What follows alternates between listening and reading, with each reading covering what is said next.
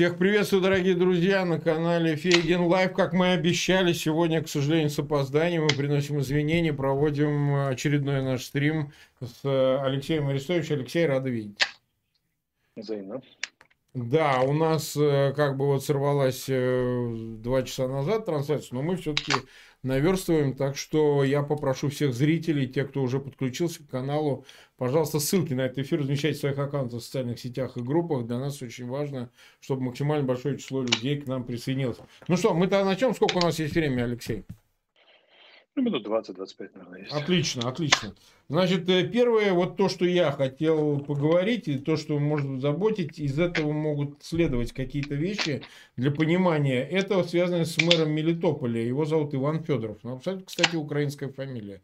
Что и говорить, прям специально, да? И вот такого Ивана Федорова, как я понимаю, забрали а российские военнослужащие из Минобороны, кто там был, может, переодетые ФСБшники, может быть, э, ГУР э, Минобороны. Что-нибудь известно о его судьбе? Ну, пока судьба устанавливается. Президент сказал сегодня во время встречи с иностранными журналистами, что он обратился персонально к лидерам европейских стран, в частности Макрону, Шульцу, для того, чтобы вернули и Федорова, и потому что предыдущего мэра нашли убитым, Сейчас проверяется, еще были ли следы, следы пыток. Точно так же забрали, да, и, и не вернули. А вот. Но здесь как бы президент успел среагировать, успел позвонить иностранным лидерам, и предпринимаются меры уже международного характера для того, чтобы его вернули.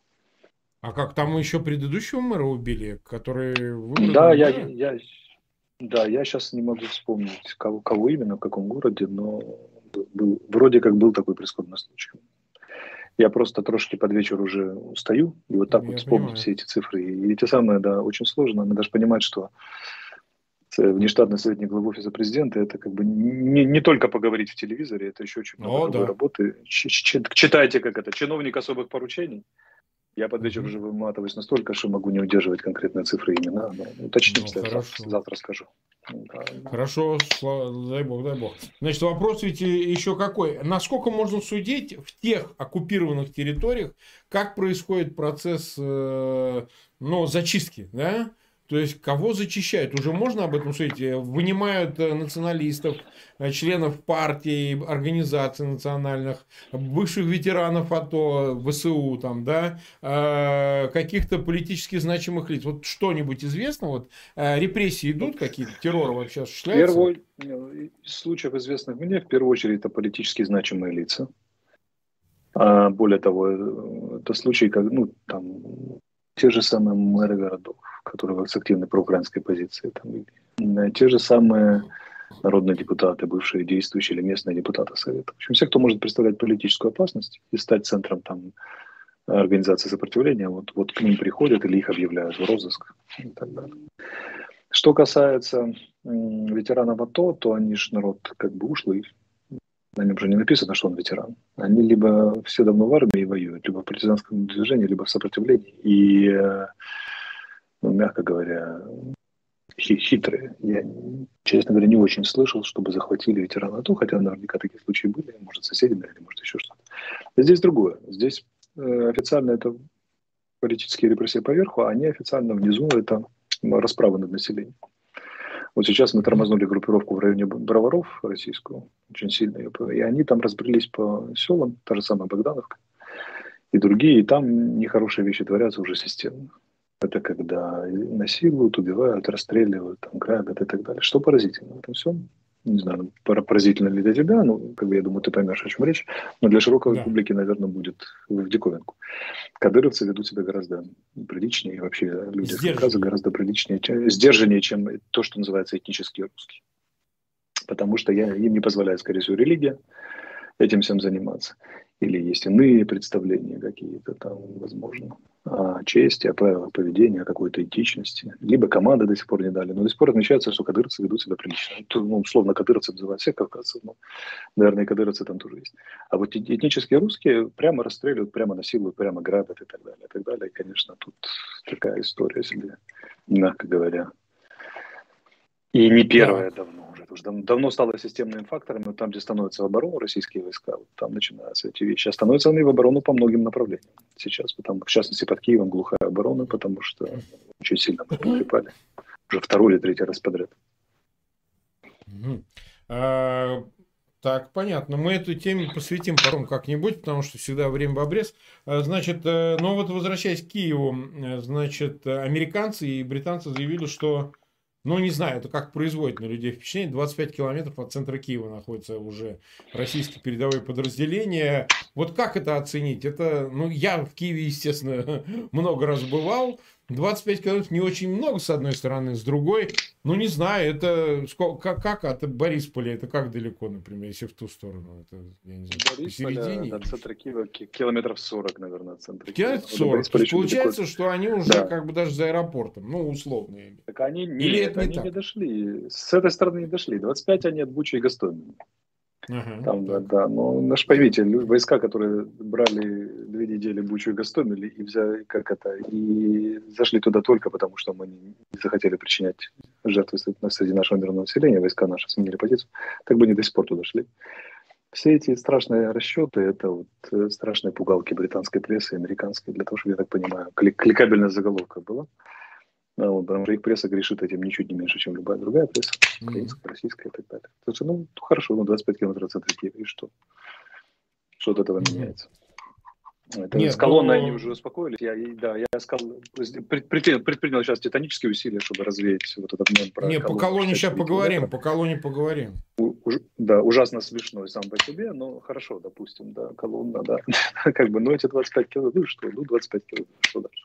Они у нас и были и на Аполлоне, это диверсионные группы, когда действовали в центре, прямо и под офисом президента была стрельба дважды.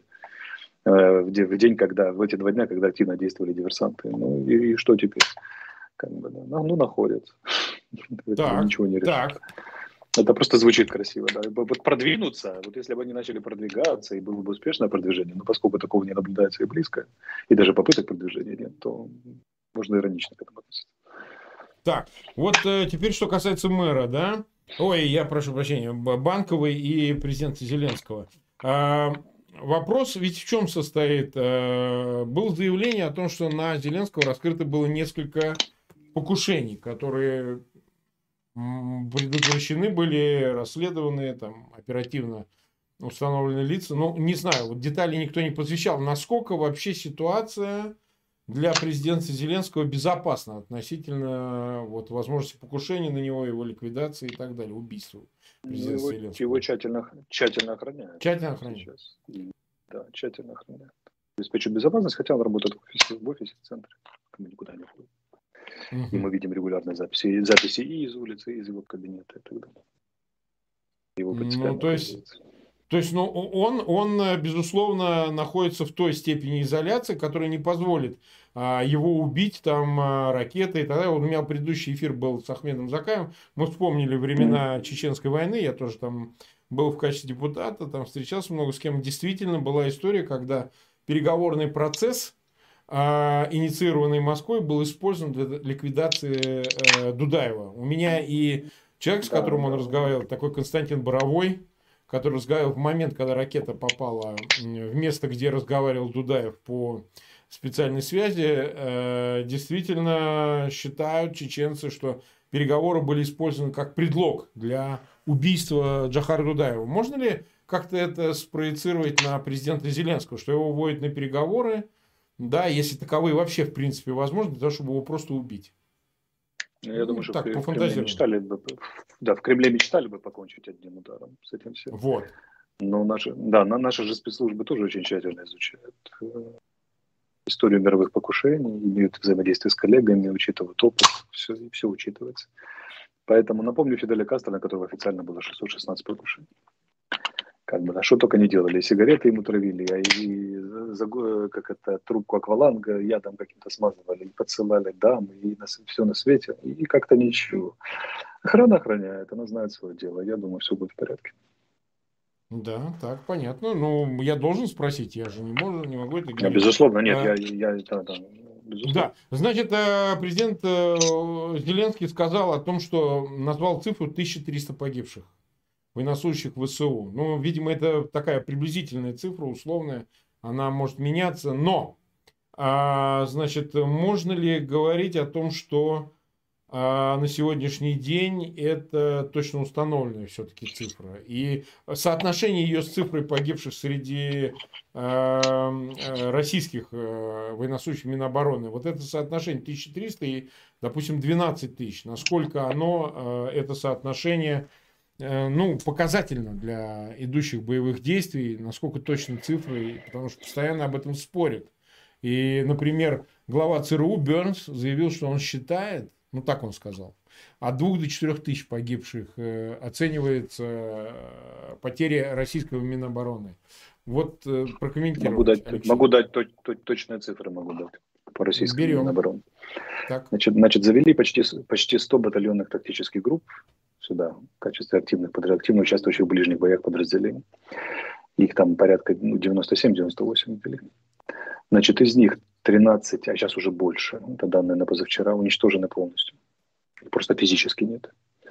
18 полностью потеряли боеготовность. Даже не на ограниченном боеготовность, а полностью потеряли. Но это означает потери не меньше 60% списочного состава.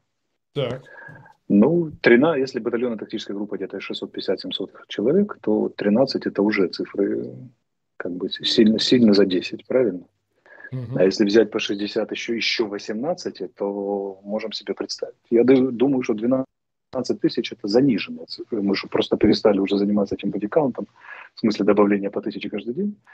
А, вот. Но думаю, 12, это, 12 тысяч убитыми это, это, это скептические оценки с нашей стороны. А, вот, mm-hmm. Потому что ну, мы достоверные данные имеем. Я не знаю, какие данные имеет ЦРУ и как она их получает, но мы-то имеем непосредственно с поля боя.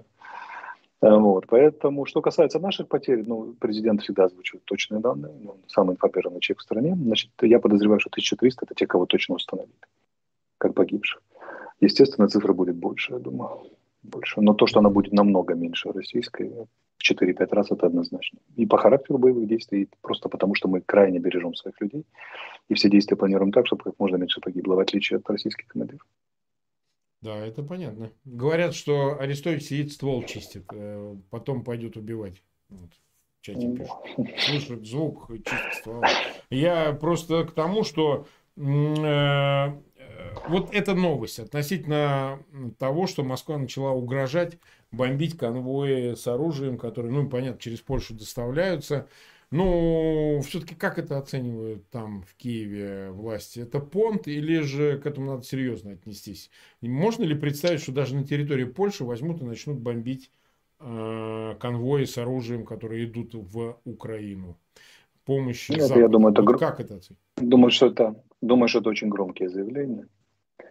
Вот и нападение на страну НАТО, ну, это как, я же, мы же много раз говорили, я говорил, что Путин хочет выглядеть как псих, но психом точно не является но делает все, чтобы выглядеть как маньяк. Поэтому, который вот не сегодня-завтра применит химическое, ядерное, ударит и так далее. Они могут попытаться бить по конвоям, когда они идут через территорию Украины уже. Но они идут такими, так, так и такими способами, что до сих пор Российской Федерации не удалось установить, где, когда и куда, и нанести хоть, хоть один удар. Э, под, под, под, будем надеяться, что и дальше не смогут. Э, вот поэтому здесь мы меньше волнуемся. Угу. То есть и все эти заявления, все эти страхи, потому что на это реагирует Запад. Э, и всем не понравилось то, что, то, что значит, самолеты отказались давать, МИГи. И как-то, ну, это люди сразу же связывают и говорят, ну все, поставка оружия больше не будет. Они обосрались, вот теперь ну, не будут давать. Тут же надо понимать, президент дал оценку блоку НАТО как организации. Очень, очень негативную, нелицеприятную и много раз.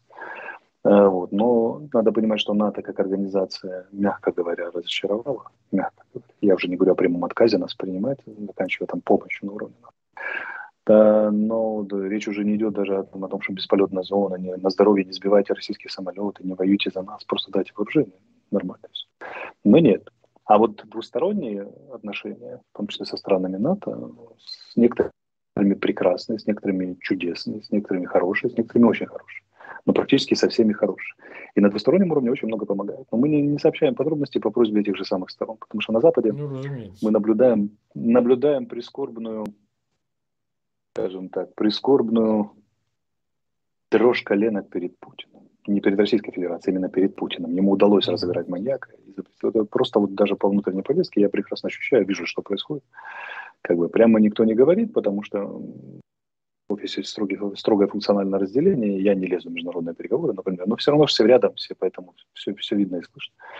Э, достаточно понятно. Вот позиция, например, того же Макрона и Шольца одна, потом звонок Путина, и позиция совсем, и не совсем другая, а чуть-чуть меняется. Они реально его боятся. Это нас ужасно смешит, и наше руководство прямо им на это указывает, говорит, ребята, ну что вы бояться, мы пинаем их тут 17 дней, а до этого 8 лет, и, и что теперь? Что здесь такого? Mm-hmm. Ну вот как-то вот там пятое, десятое. Президент же неоднократно подчеркивал сегодня во время встречи с журналистами, опять подчеркнул, что если так будет продолжаться, он оставляет за собой право обратиться к, лидерам, к народам государствами, но их лидеров, чтобы народ дал оценку европейские страны дали оценку своим лидерам, которые вот так себя ведут в, тяжеле, в тяжелейший общий европейский кризис. Угу, угу. Так, нас уже смотрит 70 тысяч человек. Это большая, я бы сказал, цифра. 70 тысяч одновременно в эфире. Ну, ну да, такой большой прилично. бразильский стадион, Общее... стадион, да. Да, да. А да. люди нуждаются в информации. Им э, очень важно узнавать из первых рук э, то, что происходит. Другой возможности нет, поэтому это объективно так. Но вот, э, тем не менее, у нас еще есть время. Друзья, пожалуйста, ссылки на этот эфир размещайте в своих аккаунтах в социальных сетях и группах. Попросите максимально чтобы и те, кто увидит ваши ссылки, они их тоже распространят в свою очередь. А Все-таки ситуация с Мариуполем, да, многие, как вот сейчас нервничают, спрашивают, как, что будет а, с этими коридорами, как э, ситуация на сегодняшний день складывается. Есть какая-то еще информация дополнительная? Для президента и для главы офиса Андрея Ермака, который является его, кроме главы офиса, политическим советником в вопросах там, нормандского формата, читайте вообще вопросов урегулирования и огромные усилия прикладывает к тому, чтобы нормализовать ситуацию, скажем так, и получить и помощь, и договориться о многих вещах. Вот, в частности, он, он очень сильно занимается темой гуманитарных коридоров, зеленых так называемых. Э, совершенно ясно, что Мариуполь превращает новое Алеппо. Город, который надо показательно растерзать. Что зеленые коридоры до сих пор предоставляли Зеленые коридоры до сих пор предоставлялись отовсюду. Сумы, Чернигов, там, Буча, Гастомель. Вывезли более 44 тысяч человек за эти за трое суток. Кроме Мариуполя. Из Мариуполя не выпускают принципиально. Причем каждый раз объявляют, и каждый раз не выпускают. Но усилия поистине титанические на уровне президента предпринимаются главы офиса, я надеюсь, на уровне глав держав. Я думаю, что есть определенная надежда для жителей Мариуполя. Хотя ситуация там, конечно, крайне прискорбная. Ну, мы по кадрам Алеппо а видели, да, что это такое. Но это да, 200 там... тысяч приблизительно, да? 300, 300 с лишним. 300 с лишним. Да, заложников. Там их просто восточный квартал, который ближе там, в сторону России, как бы снесли уже практически. Сейчас по центру начали бить. Люди уже не могут похоронить мертвых, они лежат на улице, потому что просто боятся выйти непрерывный обстрел. У меня там множество друзей и знакомых, и вот, они иногда выходят на связь периодически. Я говорю, как дела? Ну вот, говорит, смотри, сейчас, пока мы с тобой говорили, три минуты. 5-6 ударов нанесли самолеты, легло три пакета града или смерчей. Вот просто за время разговора. Потом отработала тяжелая артиллерия 152 мм калибр. Это за трехминутный разговор. Можете представить, что там происходит. Поэтому mm-hmm. там нет еда заканчивается, ну, начинает заканчиваться проблемы с перебоями едой, воды давно нет нормальной, отопления нет, света нет, в общем, такая история. Да. Э, хорошо, значит, тогда дальше пойдем. Вот э, относительно вот этих всех заявлений Москвы о биолабораториях, мы это уже коротко обсуждали в предыдущий день о том, что, значит, биолаборатория американцами создана. Ну, понятно, это шняга. Но а, многие расценивают и комментируют так, что это подходит к какому-то более масштабному а, масштабному фейку, потому что то ли наоборот они как-то это хотят использовать в качестве предлога, потому что много обсуждали э, заход на Чернобыльскую АЭС и Запорожскую. Вот сейчас э, вместе комбо такое, био и атомная, да, нуклеарная, значит, история. А можно ли предположить, э, поскольку это тоже комментировалось официальными властями Киева, что могут э, пойти по пути какой-то провокации, и что можно ожидать, и какие такие, какая такая информация есть? Могут они что-нибудь взорвать там, не знаю, там, еще что-нибудь? Честно, честно, не очень верю. Нет? Вот. Конечно, угроза существует, сигналы постоянно поступают, но я все, с трудом представляю себе вот российское руководство, которое всерьез там решили устроить какой-то теракт или там взрыв на Чернобыльской АЭС. Потому что попадешь же на европейскую территорию и России, и на Беларусь, и так далее. Они как могут быть трижды маньяками, во что я тоже не верю. Но заражать собственную территорию, потом очередную залихватскую в зоне военных действий устраивать Чернобыльскую спасательную операцию, по-моему, слишком даже, Нет. даже для Путина. Ну, а если он реально психо играет, то почему бы и нет? Я, да, я не, не верю в это все. Во-вторых, то он же понимает, что сейчас санкции призваны поломать российскую экономику за два месяца. Да, После таких да. приключений ведут санкции, которые за два дня поломают окончательно. А что касается бы их не ввести за два дня, тогда не понимаю, что мешает. А, это, это большой вопрос, да, но, но пакеты санкций постоянно усиливаются. Опять же, глава офиса Ермак огромные усилия предпринимает для этого, президент лично предпринимает. Вообще я вам скажу, что все эти санкции в значительной степени только потому, что как бы мы их предлагаем и настаиваем и продавливаем. Uh-huh. Да, вот, потому что мы подсказываем Западу, какие санкции ввести. Отыскиваем все это, показываем, куда ударить, где слабые места и так далее. И уже принимают, а, а... соревнуются с собой, с друг другом. А вы уже там приняли санкции? Да, вот, блин, ну ладно, тогда и мы будем принимать. Как бы, да, неудобно. Вообще а, они очень ну, сильно есть... юлят. За, запад, западные элиты ужасно юлят. И они больше всего их беспокоят, что подумают их собственные избиратели, потому что они, народ массово нас поддерживает, народы стран, граждане, а эти вот как бы так это mm-hmm. недостаточно, я бы сказал. Ну, вот. Что касается химического оружия, ну уже закончим тему, да, то оно с, с точки зрения военного ничего кроме презрения оно вызывать не может, потому что оно зависит от такого количества факторов, там погода, ветер, там, рельеф, что ну, с военной точки зрения не представляет никакой опасности практически. Это очень сложная история. Во-вторых, оно, это оружие массового поражения, за, за, запрещенное всеми международными договорами. То есть за это ну, да, да, прибивать да. точно так же, как за использование ядерного. Ну, а биологически это вообще ни о чем. Единственное, что на него можно попытаться списать следующий. Единственный вариант, который я вижу, что если начнутся эпизодии, то есть от гибели массовой там, животных, например, они же накрыли, у нас и птицефабрики mm-hmm. накрывали там, с миллионами мертвых птиц там, и так далее то начнутся какие-то заражения, то они скажут, что вот это вирус, который вырвался из секретных лабораторий Пентагона в Украине. Uh-huh. А, вот. а если бы не было такого, не было бы эпизодии или эпидемии и так далее. Возможно. Но это единственный вариант, который я вижу. А сообщения мы туда регулярно поступать, потому что это элемент э, игры, типа «держите меня семеро, я сумасшедший маньяк». Слушайте, слушайтесь и будете. Ну хорошо, ну хорошо, значит, э, да, да, да.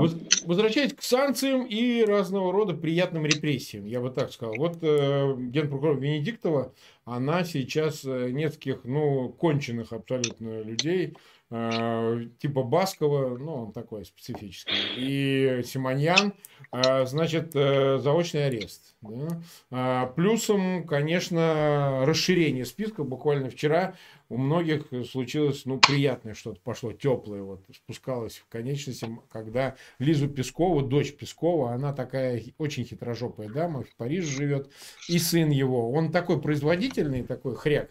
У него, значит, сынок в Лондоне, Э, прохлаждается, а доча, доча, значит, в Париже. Их завели под санкции американские. Но многие санкции действительно не синхронизированы. Европа иногда вперед бежит, иногда Америка.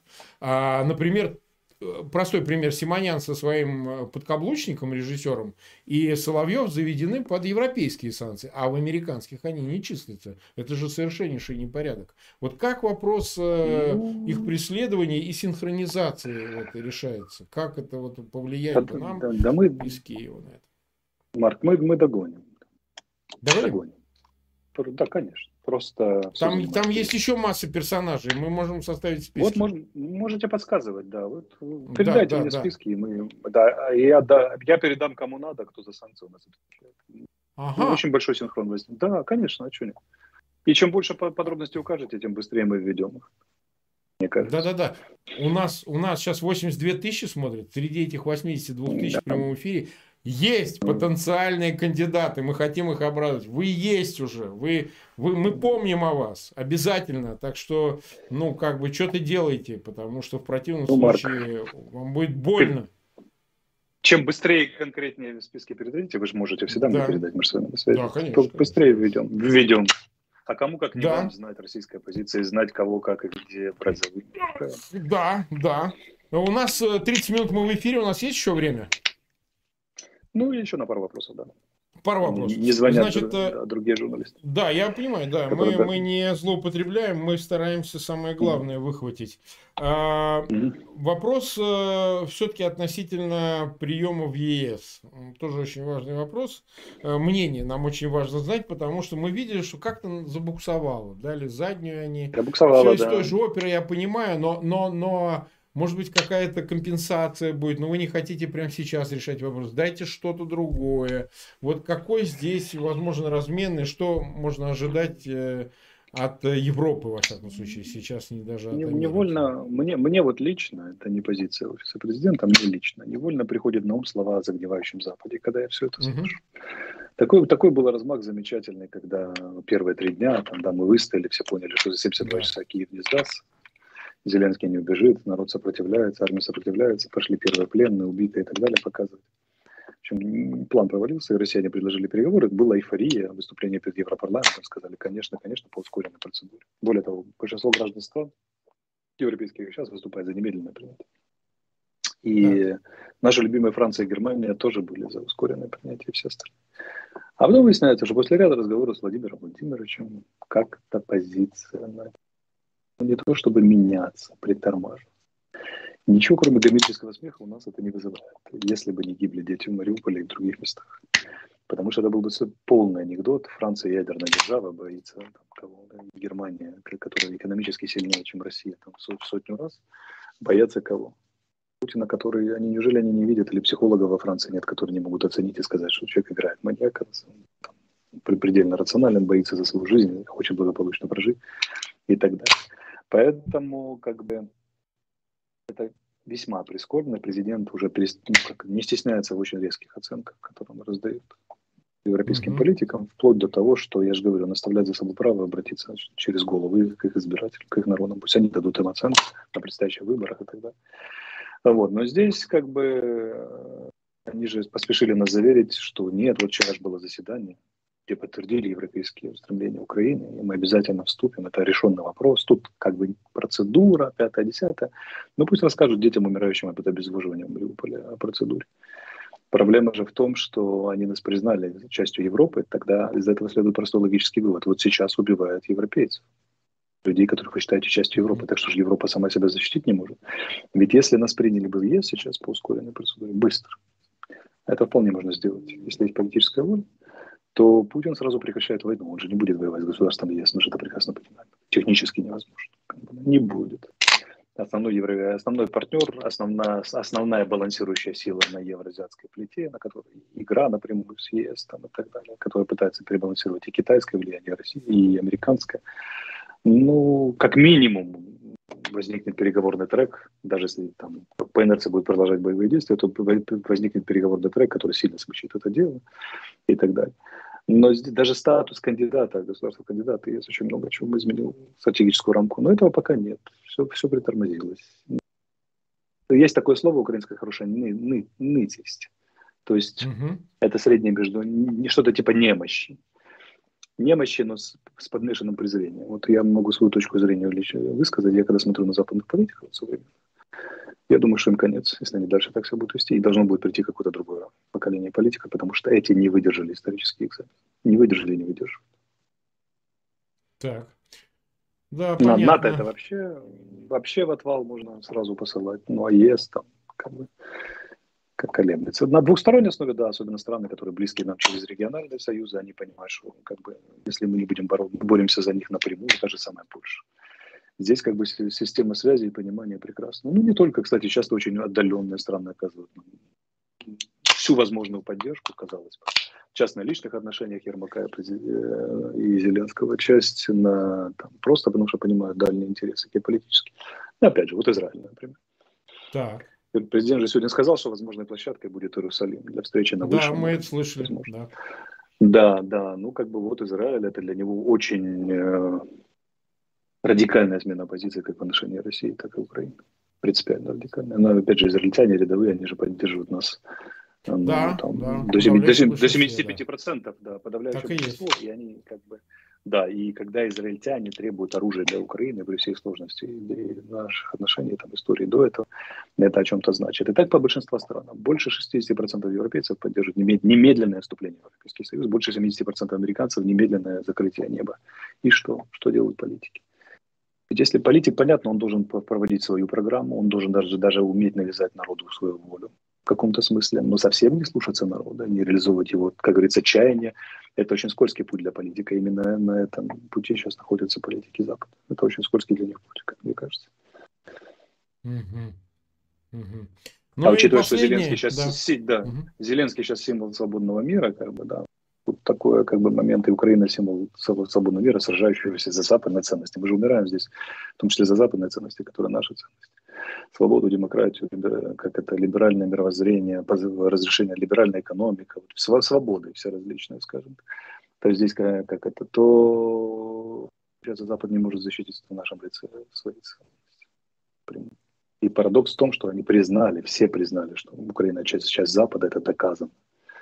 А вот почему-то та часть Запада, которая могла бы оживить Запад, толкнуть на новый этап развития. И вот а, наши гибнущие дети каждый день, да, которых из завала выбирают, и там deeply concerned, которая звучит до сих пор в Европе, это, конечно, разительный контраст, и я думаю, что все прекрасно избиратели на Западе видят, кто чего стоит. Боюсь, что многие западные политики после такого оказания помощи Украине не пройдут избирательный барьер. Последний вопрос. Буквально прозвучали и новые заявления страны Москвы. Я думаю, они это обсуждают, это вымучили из себя, что в принципе, они простирают свои интересы вплоть до Львова, до Западной Украины, то, чего, ну, так опасались говорить э, прежде. Это было в контексте как раз-таки Э, а, вот этих возможных бомбардировок конвоев и так далее.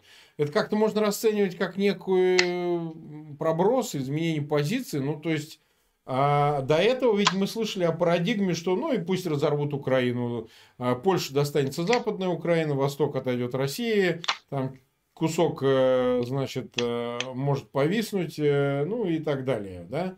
Или да, да, сейчас да. уже претендует открыто, публично на всю Украину уже и не парится.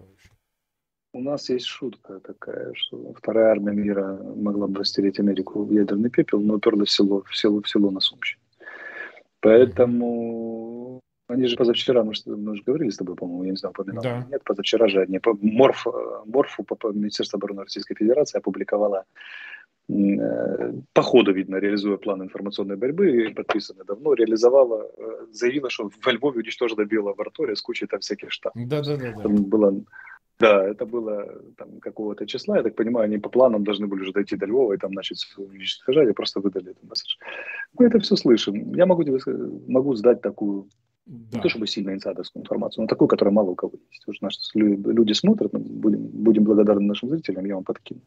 Значит, по моим данным, которые у меня есть, я слышу, к атмосфере прислушиваюсь, Кремль стал очень сговорчивый сейчас в отношении переговоров и возможных подвижек, возможно, будущих контуров, контуров договоренности. Поэтому, наверное, они поняли, что они немножко просили информационно, потому что заявления были, да, готовы встречаться, ля-ля-ля, и решили немножко, как это, немножко поджать под, подкрутить и, и эту патриотическую жилку и показать, что ого, мы грозим шведу, мы еще, мы еще дойдем до, до Львова, потому что ну как-то слишком быстро сдались сегодня в публичном пространстве. А, и наверняка это конвульсии информационные, связанные с тем, что ну, мы, конечно, сдадимся, но не так быстро хотя бы дайте сохранить лицо, поугрожаем еще Львову, там информационно. Там.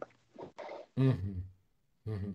Я понял, хорошая оценка. Так, ну, что сказать, нас смотрит 90 500 человек. Вот, я хочу что-нибудь оставить на завтра, потому что нельзя выпускать весь пар. Пусть э, все-таки люди... Да, но у нас же хроники ежедневные, да, да, ежедневные, просто ежедневные. надо, чтобы люди переварили это, переварили, куда-то как-то перетурбировали. Безусловно. И поэтому спасибо Алексею. Сегодня суббота, 12 марта. Завтра, 13 марта, мы снова встретимся. Мы согласуем время с Алексеем Арестовичем и обязательно снова поговорим. У меня просьба ко всем зрителям, пожалуйста, вот те 91 тысяча, которые нас смотрят, э, подписывайтесь на канал, подписывайтесь на канал Алексея Арестовича. Он тоже размещает там эфиры. Мы дадим по интерактивной ссылке на его имя, значит, ссылку на его канал. Ну и а, подписывайтесь на канал Фейгин Live, это тоже очень важно. Мы каждый день в эфире, так что спасибо всем, друзья. Спасибо, Алексей, увидимся завтра. Спасибо, Марк. Увидимся завтра. Спасибо, Да, зритель. да. Счастливо. Всем пока.